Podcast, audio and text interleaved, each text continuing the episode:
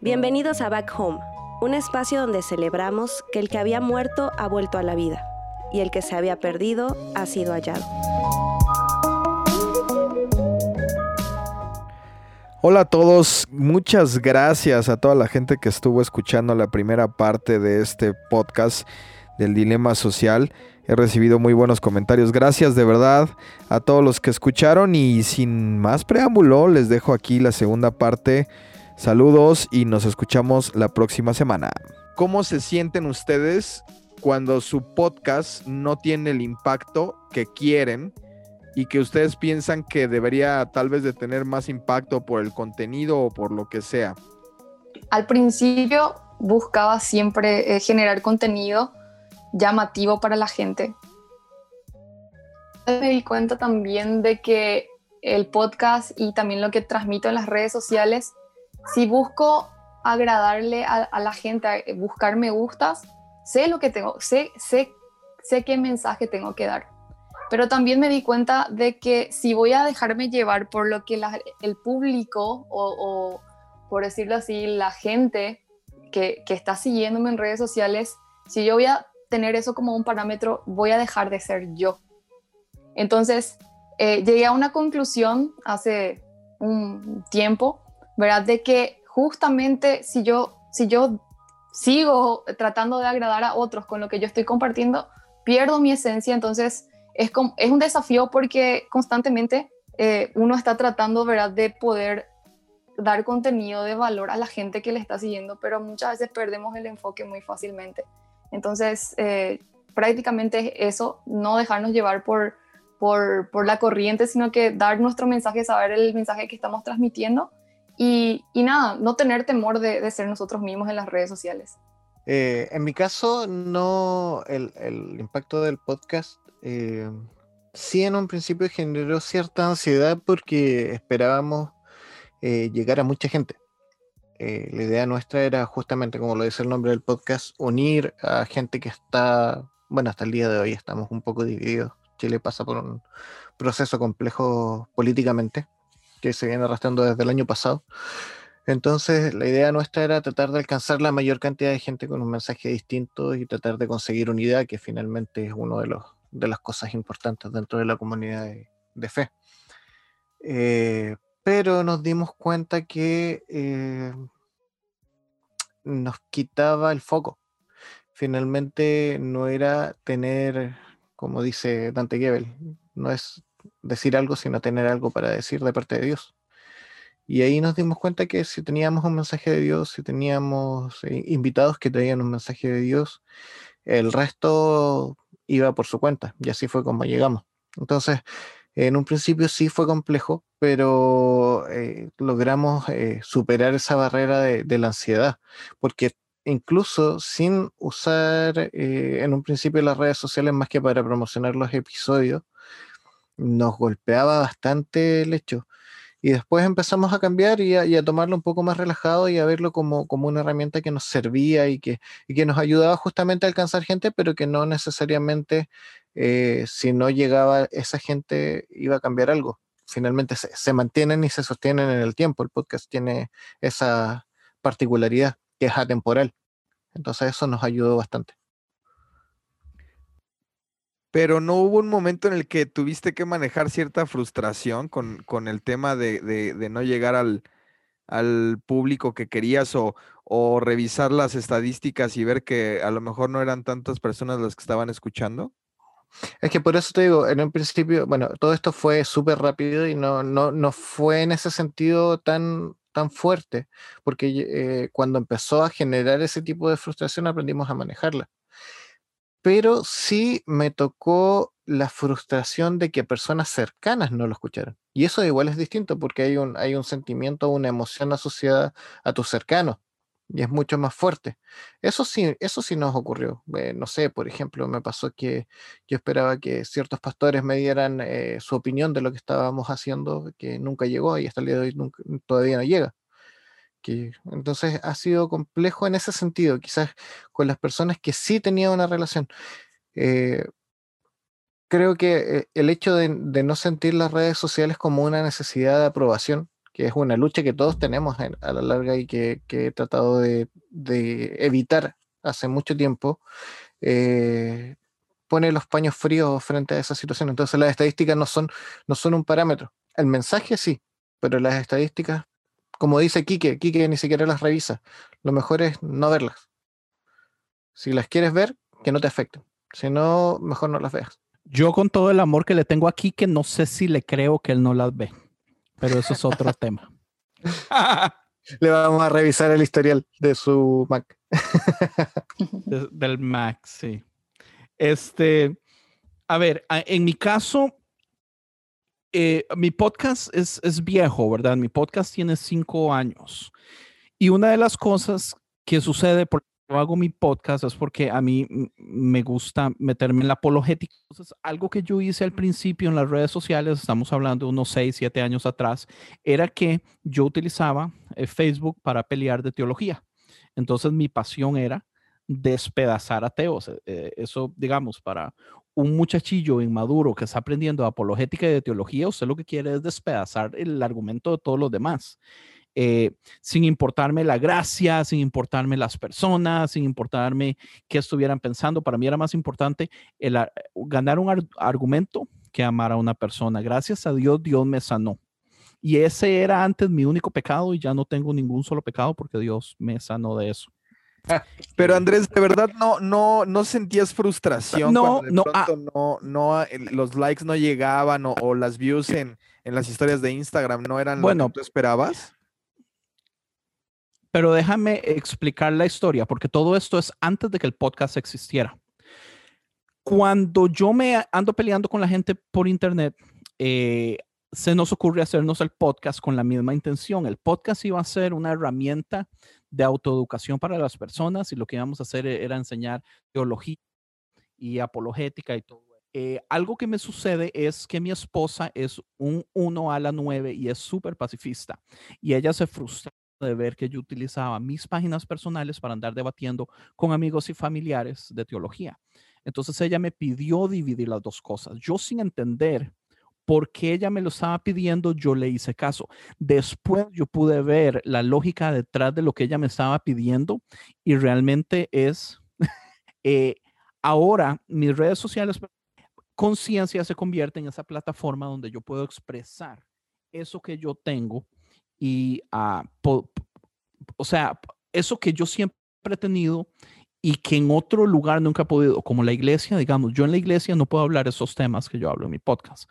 Entonces mi podcast es mi salida. Ahora, cuando nosotros empezamos el podcast, nosotros teníamos tampoco aspiraciones porque no, no éramos nadie que nosotros no nada de él. Entonces, aunque tal vez Kike dice que no los ve y no sabemos si es cierto o no, yo de hecho pasé un proceso donde me preocupé bastante y realmente las dejé ir porque como por tres años, se los juro que nosotros no teníamos plays. Tres años enteros donde nosotros nos reuníamos a grabar y tirábamos el podcast y no habían plays, eran 12, 14 por episodio, era una vulgaridad. Pero lo que sucede es que el momento de grabación era tan hermoso que nosotros nunca paramos porque estábamos disfrutando ese proceso. Digamos, los que no conocen mi podcast, mi podcast es un podcast conversacional donde tres o cuatro amigos siempre nos reunimos simple y sencillamente a hablar de temas. Entonces, era tan divertido hacerlo que nunca paramos. Y la atracción empezó casi como tres años después, que empezó a, crecer y crecer y crecer, pero fue muy orgánico porque nosotros no lo esperábamos. De ahí en adelante yo siento mucho el no ver likes, el no ver comentarios, porque al fin y al cabo sin nosotros esperarlo, los comentarios y, los likes llegaron, pero siempre estuvieron por encima de nuestras expectativas. Entonces, creo que ahí cabría mencionar que eh, tuvimos apenas un episodio grabando contigo acerca del divorcio Ariel y yo, donde yo después de preguntarte, después de un tiempo en realidad de, de, de que salió el episodio, te pregunté y yo no, yo no estaba consciente de la gente que, a la que habíamos llegado. La verdad, yo me sorprendí. Es decir, creo que sí em, te puedes acostumbrar a ese tipo de atención y eso es peligroso, creo yo. Oh, sí. Yo no pregunté. Y, de hecho, ¿Si yo llegamos a que- mucha? Sí, brother. Eh, lo- digamos, en, en Play nos fue muy bien, pero lo que yo siento que fue diferente en este episodio fue la respuesta, los mensajes privados que nos llegaron hablando de las... Ariel es testigo, una, una muchacha específica que me escribió un mensaje gigantesco explicando todo lo que ella había sufrido.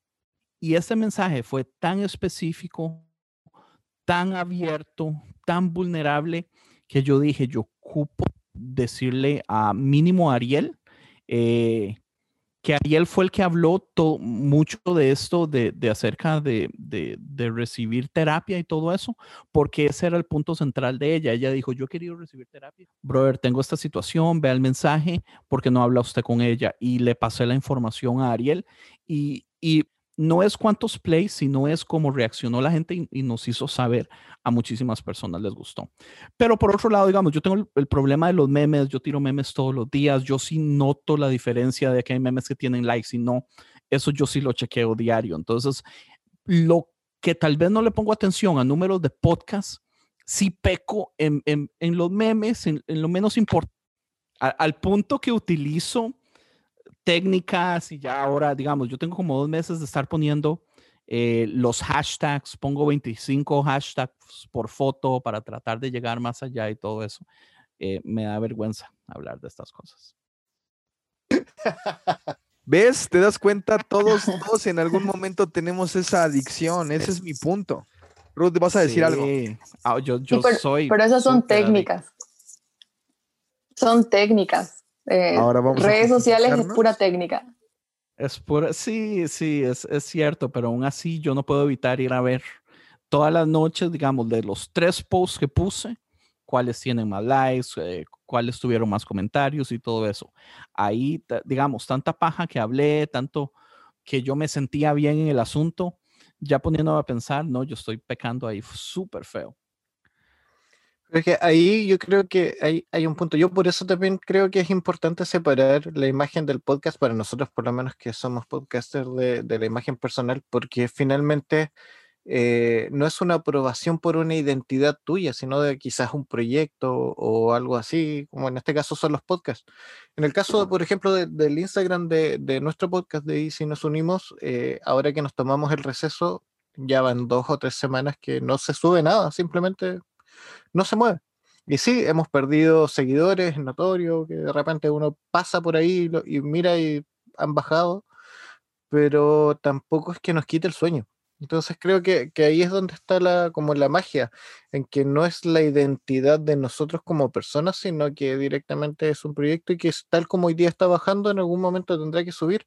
Y es más importante, como dijo Andrés, el impacto que logras tener directamente en la vida de las personas que el que no que es lo que me- a mí por lo menos me trajo a, a hacer podcast, porque ustedes, como siempre les digo, fueron mi compañía cuando yo pasé por un proceso malo y fueron efectivamente mi compañía y fueron los que me levantaron y ni siquiera sabían que existía. Por dos. Wow, sí. Sí, te digo, con Obed Yo hasta el día de hoy somos amigos por lo también, con Obed Alcocer, Obed fue uno de los podcasts que yo me, me escuché completos en el proceso complejo que tuve y cuando llegué al grupo de podcasters fue con el primero que empecé a hablar, por lo mismo. Yo, yo quisiera saber de Ruth, porque creo que Ruth también, ¿verdad? Usted, Maja, no tiene un Instagram de su podcast, usted lo saca del personal. Entonces me gustaría saber de, de Ruth y de ustedes ah, cómo hacen esa diferencia de mantener un personal con el del podcast. ¿Cómo les afecta? ¿Cómo les ayuda? Sí, yo más que nada decidí separar el tema de las cuentas de las redes sociales como la parte de, de repente cuando alguien sigue una página, eh, sigue la página por el contenido que ofrece. Y cuando yo pensé mucho realmente porque administrar una página lleva su tiempo, administrar, generar contenido también lleva su tiempo. Y realmente tomé la decisión de separar un poco lo que es mi cuenta personal y la cuenta de- del podcast porque me pareció eh, realmente importante generar esa, esa comunidad pero con el enfoque de podcast, que la gente pueda seguir y pueda encontrar realmente el contenido ahí eh, en frases, en, en, links, de repente también con, con, cosas que uno puede ir compartiendo con más libertad y mantener un orden también eh, en, en, el feed. Y me pareció bastante práctico. De hecho, obviamente, eh, si en mi cuenta personal yo decido compartir cosas del podcast, comparto desde la cuenta del, podcast, no, no lo hago desde mi cuenta personal. Quizás si veo entre seguidores en mi, en mi, perfil, quizás tenga más seguidores en mi perfil personal que en, que en, que en el de ADN, pero eh, no me afecta eso porque siempre considero que las personas que siguen eh, la cuenta, los que siguen eh, el perfil de ADN, lo están siguiendo porque están interesados en, en poder conectar con, con, con los episodios, en conectar y conocer el proyecto y no solamente que yo los estoy obligando a ver mi contenido desde mi perfil. Entonces esa es una de las razones por las cuales yo decidí separar y además me es mucho más práctico, ¿verdad? Puedo ser más eh, intencional con lo que publico y no ir eh, quitando eh, el encuadre, por decirlo así, de lo que yo estoy haciendo. Yo no tengo un perfil diseñado para Back Home justamente porque yo siento que el, podcast es parte de mí y no me gustaría que la gente eh, tomara en cuenta el podcast como algo externo a mí, como si fuera, por así decirlo, un, no sé, un producto o algo así. Yo prefiero que sea como muy orgánico el tema del, del, este, del podcast, porque al final de cuentas, pues lo, lo que quiero exponer es parte de, mis vivencias y demás. No estoy eh, pensando que voy a educar a nadie o que voy a cambiarle la, perspectiva a nadie. Simplemente hay algo que tengo que decir que creo que le puede ayudar a otros que estén viviendo lo mismo que, yo. Y entonces, eh, por eso no tengo dos. Entiendo la parte que dice Ruth y está bien. Este Andrés tiene como no sé cuántas cuentas, tiene conciencia, tiene Andrés, tiene podcasters cristianos. Ariel también tiene otras, pero... Ya. Y, todas son para cosas diferentes, porque digamos, si, si notan podcast cristianos en español, no, no tiene absolutamente nada más que su función de podcast cristianos en español y conciencia, solo conciencia, donde me puedo dar el lujo de decir cientos de cosas que jamás ya en este momento yo podría decir en lo personal. Mi pregunta más sería, la pregunta era que si usted no se ha metido en problemas por las dos cosas, poner tal vez algún mensaje de teología o del podcast o algún tema así que tal vez amigos o familiares no les haya gustado se hayan molestado, le hayan dicho algo por tenerlos combinado o no. No me he metido nunca en problemas por esa razón. La verdad es que soy muy cuidadoso de qué hablo y cómo lo hablo en, redes. Obviamente, como todos, em, sí trato de ser lo más transparente posible, pero también trato de cuidar las formas para no tener ninguna situación que pueda ofender a nadie o molestar a nadie. Y lo que, y lo que digo en, en Back Home y, en, y en, pues en general, pues, o sea, los pastores lo saben, mis amigos lo saben, mis posturas teológicas, pues la gente la sabe, que, que está a mi alrededor, que son los que me importan y no, no, nunca he tenido realmente ese, ese problema. Ahora, lo que sí creo es que todos en algún momento, y regresando un poco al tema de la red, de, de, este, de esta cosa de las redes sociales, sí siento que la película es, eh, digo película porque como tienen una parte como de película, perdón, documental de Netflix, sí siento que maneja mucho como una historia de terror y que todo está mal.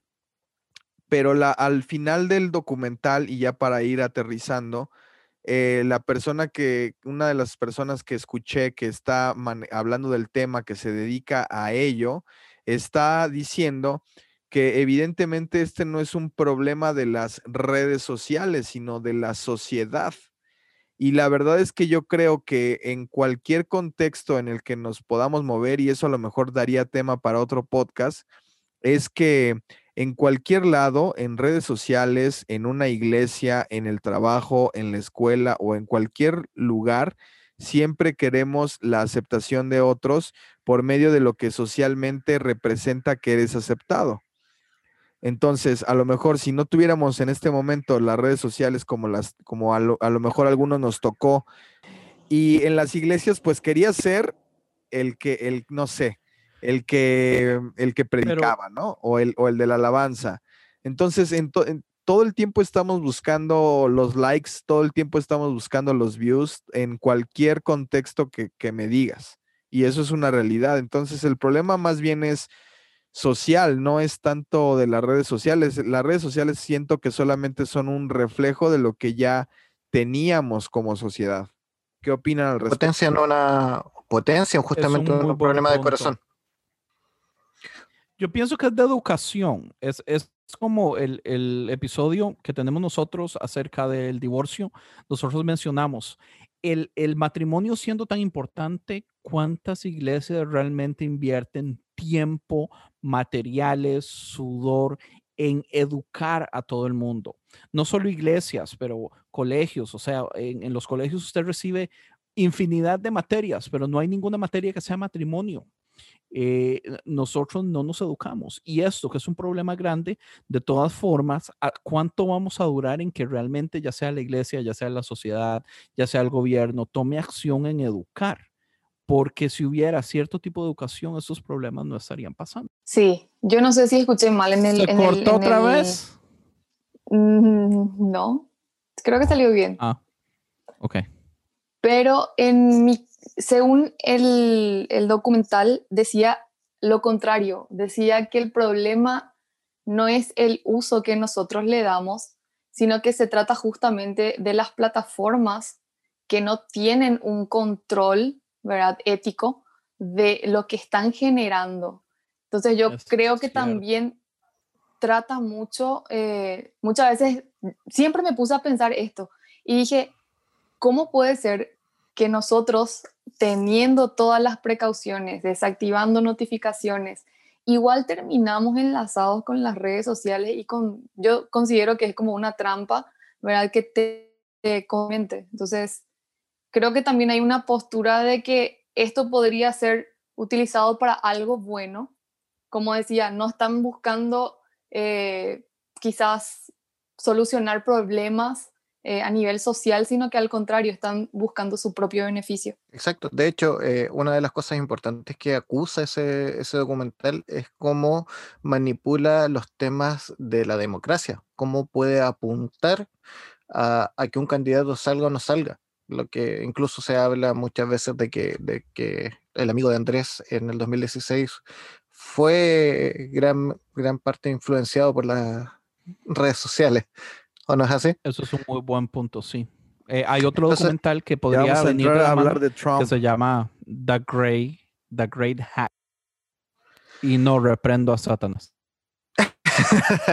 Pero fuera de eso, eh, eh, un poco más adelante, Ruth, porque sí, en, en, un momento dice que ah, tiene que tener un control ético. El problema es a quién le damos ese control ético.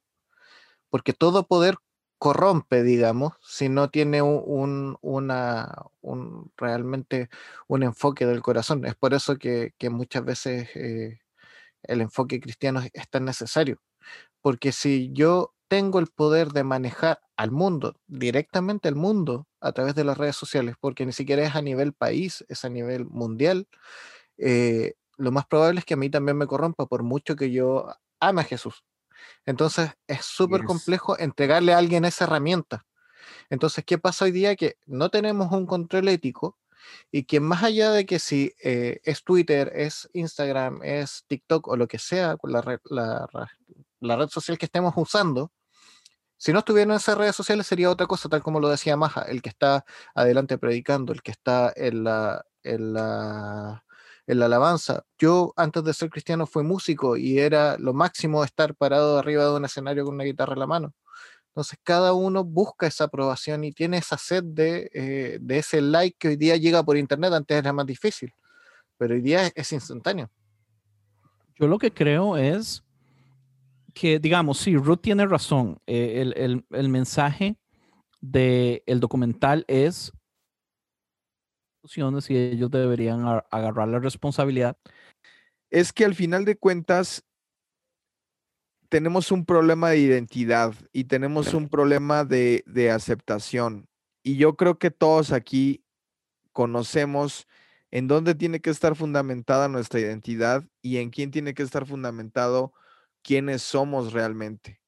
Y ese es el problema, que, que en redes sociales o en cualquier grupo de amistad o de círculo social, la gente está buscando eso, sentirse parte de y sentirse aceptada. Y nosotros conocemos eh, la verdad respecto a este tema.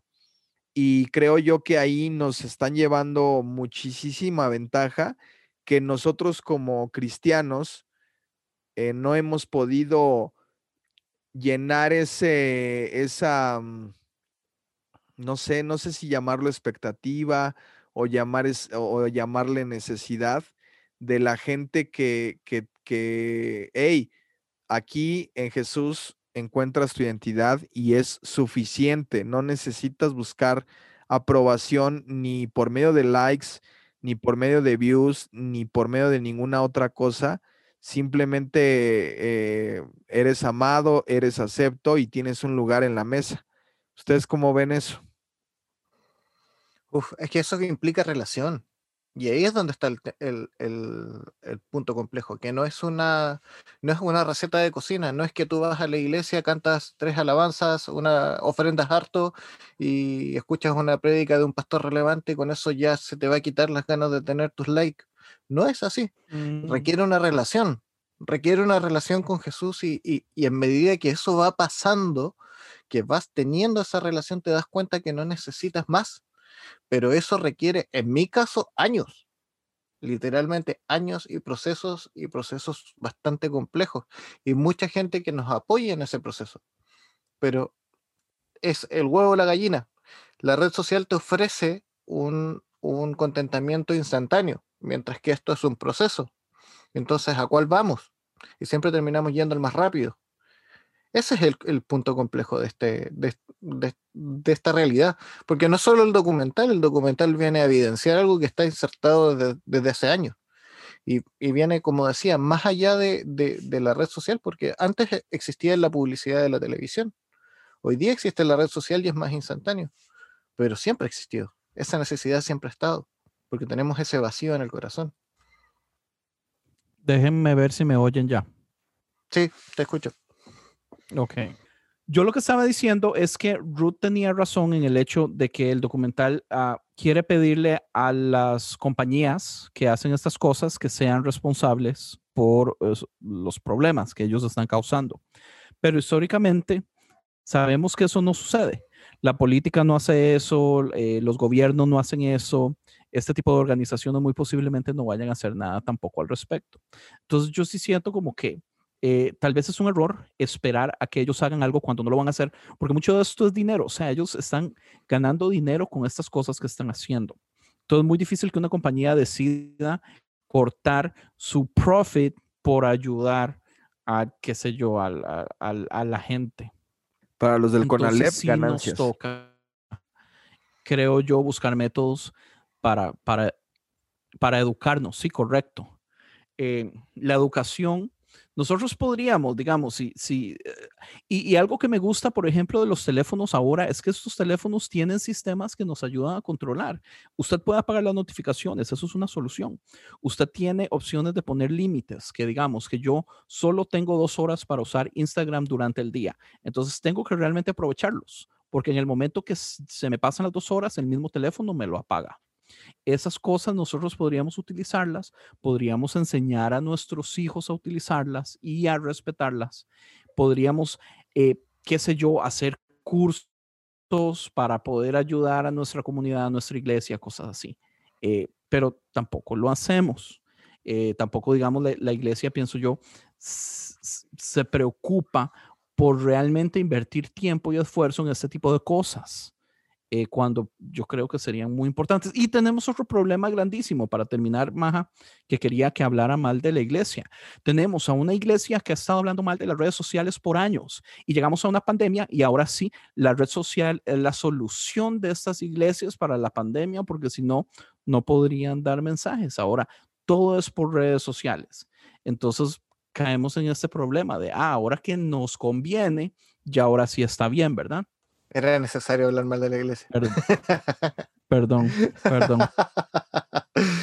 Creo que nadie se va a hacer cargo de eso, porque no conviene, justamente. Eh, lamentablemente, tal como dice Andrés, y no es algo que, vaya solo a la iglesia, siempre eh, las personas tratan de buscar su conveniencia. Entonces, las grandes empresas, las grandes corporaciones, no tienen un rostro detrás. No es una persona con el afán de, buscar eh, dañar al resto. Incluso es un chiste cuando te dicen, no, Bill Gates es el anticristo, porque Bill Gates está en su casa tomando té. Hay una infinidad de accionistas que están moviendo a la empresa.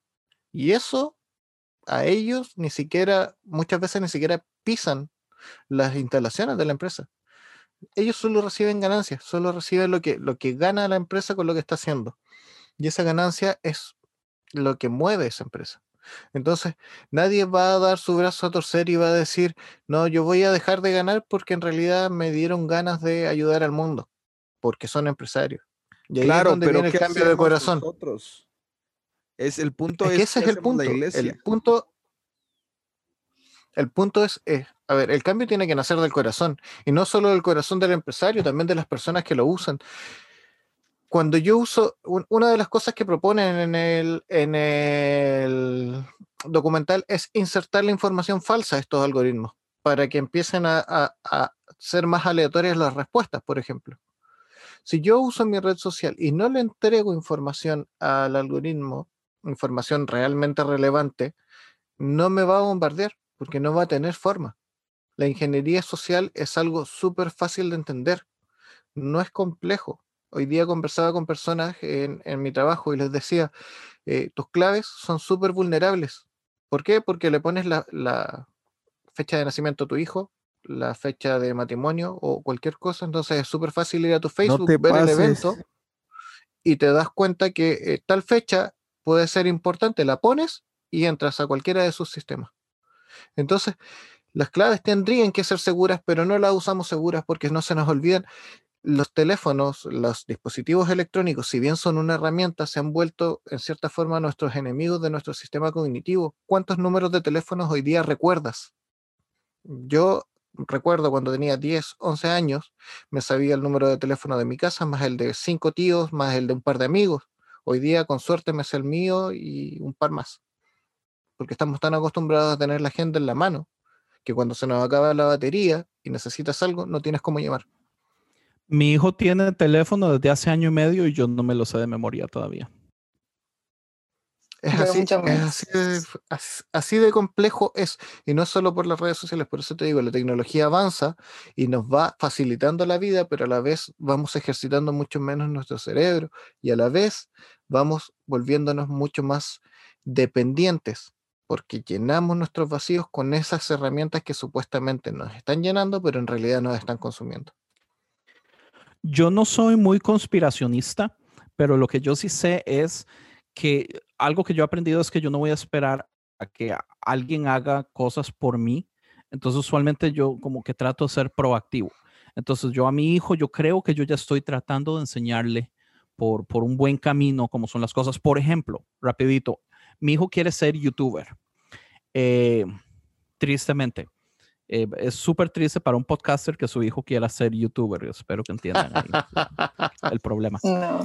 Este, una de las cosas que yo le dije es, ok, el primer video yo se lo grabo, yo se lo edito. El segundo video, usted tiene que hacer el trabajo. Pero ¿cómo? Yo no sé hacerlo. Ok, eh, aprendamos. Vamos a YouTube. Ese es el programa que yo tengo. Si usted realmente quiere hacer esto, vaya y aprenda cómo utilizar o dígame eh, una hora por noche en una semana y yo le enseño a usar el programa. ¿Quiere o que hagámoslo así? El último video, el único video que grabamos lo grabó hace año y medio y nunca más ha hecho absolutamente nada más. Entonces, eh, no sé si padres verán eso como malo o bueno. Yo siento que él sabe que la opción está ahí si él quiere, pero le tiene que costar. Él tiene que trabajar, él tiene que hacer el trabajo pesado. Eh, las redes sociales usualmente en ese momento yo siento que promueven tratar de obtener resultados sin usted tener que hacer absolutamente nada al respecto. Y eso yo a mi hijo, yo no se lo voy a enseñar, ni se lo voy a promover, ni se lo voy a chinear. Es algo un poco personal, pero así lo veo yo. Que las metas requieren constancia, eso es importante mostrarlo.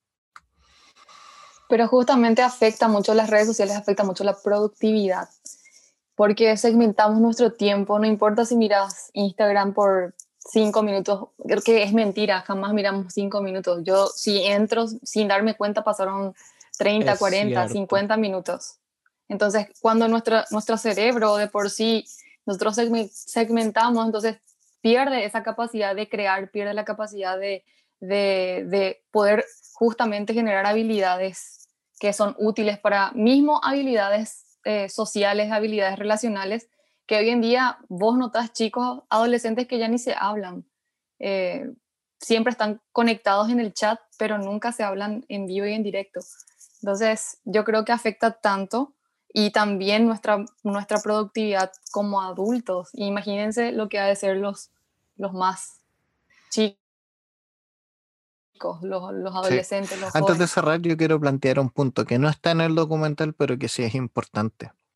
Porque eh, justamente asociado a lo que, lo que tú dices, Ruth, el tiempo que uno invierte en, en las redes sociales. Yo me di cuenta, y por eso lo comentaba hace un rato, cuando decidí en lo personal leer un libro por semana y me di cuenta que no estaba leyendo un libro por semana porque estaba procrastinando muchísimo a través de las redes sociales. Me di cuenta de un detalle. Nosotros eh, creemos que nosotros invertimos simplemente tiempo en esas redes, pero lo que ese tiempo que invertimos es mucho más valioso de lo que, de lo que a veces imaginamos. Cuando nosotros trabajamos, lo que realmente vendemos, cuando nosotros vamos a trabajar, no solo es nuestra función en el trabajo, sino que es el tiempo que invertimos ahí, el tiempo que le restamos al estar con nuestras familias, el tiempo que restamos en, en dedicarnos a nuestra propia salud mental incluso. Y ese mismo tiempo que nosotros muchas veces reclamamos que trabajamos muchas horas o que invertimos muchas horas en nuestros trabajos seculares o, que nos cuesta mucho dedicarlo al estudio, lo estamos dedicando a las redes sociales gratis. Estamos convirtiéndonos justamente, como dice el documental, en el producto y lo estamos echando como si lo estuviéramos echando por la tasa, eh, por, por, el WC. Y es yo más bien iba a decir que no es gratis, nos está saliendo carísimo. Carísimo, carísimo. Además, nosotros somos el producto. tu vida. Más allá de que si eres el producto. ¿Cuánto, por ejemplo, en eh, ¿cuánto vale una hora de tu trabajo? Eh, por dar un, precio, porque todos vivimos en distintos países y no vamos a dar, digamos en dólares, ¿cuánto valdría una hora de trabajo en Estados Unidos, Andrés? Promedio. 10 dólares. 10 dólares. Si tú tomaras 10, recibieras 10 dólares por cada hora que tú invertiste en el día en, una, en las redes sociales. Toma tu teléfono y ve cuántas horas invertiste en el día. Con eso ya no necesitaría abrir un Patreon. Me da demasiada vergüenza. Ese es el punto. El punto es que más incluso el, dinero no, se nos hace súper grotesco, pero piensa en cuánto tiempo estás desperdiciando, por lo menos en mi caso, de estar con tus hijos. Que eso sí que no tiene un valor, sí que tiene un valor mucho más alto, que ni siquiera lo puedes monetizar. Seguro sí. Entonces, eso es lo importante. Lo importante es ver el cambio, que el cambio está en el corazón, pero está en cada uno, porque finalmente no vamos a mover a estas grandes empresas. Pero ¿qué pasa si esta gran empresa, en lugar de dedicarle 6 horas, le, dedicas 30 minutos con un fin, con un fin específico y adecuado? Con hacer comunidad, por ejemplo, lo que decía Andrés, hacer una comunidad donde puedas recibir y dar a la gente que lo necesita, en lugar de solamente entrar a ver memes. Ariel y yo estamos escribiendo un libro, quién sabe desde hace cuántos meses o años, en realidad el mío es años. Y el mío ya, ha estado estancado. Estancadísimo porque no, sacamos el tiempo. Y no es que no lo tenemos, porque volvemos a lo mismo. Si vamos a chequear cuánto hemos invertido en esta semana solo en redes sociales, ¿qué hubiera pasado si todo ese tiempo yo lo hubiera hecho en escribir el libro? ya te hubieran excomulgado a tu iglesia porque lo habrías leído. Ya lo han excomulgado iglesia y no por eso, sino por otras cosas más locas. El libro de Andrés es el primer libro que tiene advertencias que he leído en mi vida. Sí, sí, de hecho sí. Eh, es, es- son, como, son como dos hojas primero de advertencias y luego ya empieza el libro. Bueno, pues yo quiero, yo quiero eh, ya ir concluyendo. Quiero darles primero las gracias por haber estado aquí, por haber invertido este tiempo. Eh, para ti que lo escuchas, ya lo vas a escuchar resumido, pero tuvimos varias complicaciones en el camino. Así es que quiero agradecerles a Ruth, Ariel y Andrés por haber estado por acá. Y quisiera yo que, que dieran como una conclusión final de, de este tema y obviamente que nos compartan sus redes sociales y, y demás. No porque queramos views, sino porque yo siento que lo que cada uno de, las personas que están aquí y toda la comunidad de podcasters hace es algo bastante valioso y que aporta cosas buenas para nuestra vida. La verdad es que yo no lo mencioné hace rato, pero como mencionó Ariel eh, hace un momento, también a mí me ha ayudado a pasar por un proceso muy difícil durante todo el 2019 y ahora parte del 2020, el haber encontrado una comunidad de podcasters que no solamente eh, aprendo mucho de ellos, sino que también me han brindado su amistad. Ah, hay algunos de ellos que no están aquí ahora, esta noche, pero que igualmente son mis amigos y me aportan demasiado. Así es que muchas gracias a, a- eso y bueno, vamos, vamos dándole eh, Yo quería decir que empezar con las damas es un acto machista. Eso es todo. Puede continuar. Ajá. Ah, yo no escuché. Bueno, eh, gracias por la invitación. Realmente creo que es tan importante saber eh, nuestro propósito individual, también como global, para poder realmente saber que nuestro fruto siempre va a estar ligado también a nuestra identidad. Si reconocemos quiénes somos, vamos a darnos también el valor que, que, que Dios nos da ¿verdad? a través de, Jesús. Y es tan importante eso porque así también vamos a poder administrar bien todo lo que Él pone en nuestras manos, todo lo que Él nos otorga, ¿verdad? Como habilidades, talentos, recursos, inclusive las redes sociales. Si yo considero que si hay personas que fueron eh, dotados con, con habilidades de comunicación y creo que lo deben de explotar o de trabajarlo y compartirlo con, con nosotros y los que fueron, por decirlo así, eh, puestos eh, en una causa específica, bueno, pelear por esa causa y saber administrar nuestro tiempo, saber buscar eh, momentos en donde sí podemos, yo, yo considero que tener tiempos de ocio no está mal, pero saber siempre que, que el tiempo equivale a vida, ¿verdad? Entonces, saber administrarlo. Y, y nada, en Jesús encontramos realmente nuestra identidad y nuestro valor y ahí podemos encontrar sabiduría para poder realmente ser buenos eh, embajadores de su reino acá en la tierra y poder ser realmente de impacto y ser intencionales en lo que, en lo que hacemos. Y bueno, ironías de la vida, sigan redes sociales en arroba soy Ruth Zamudio o arroba ADN-podcast. Y muchas gracias por la invitación, un placer realmente compartir con cada uno de ustedes una vez más. Ok, y, eh, como siempre agradecer, ya agradecer eh, tu invitación, como dijiste el otro día, ya es mi casa, así que subo los pies a la mesa y todo. Eh, saludar a los chicos de mi podcast, mi podcast es Y si nos unimos, lo pueden buscar ahí en las distintas plataformas. Redes sociales, eh, tengo la personal que es Chicken Bass, como el pollito del bajo en inglés. El del podcast es Y si nos unimos, separados por puntos.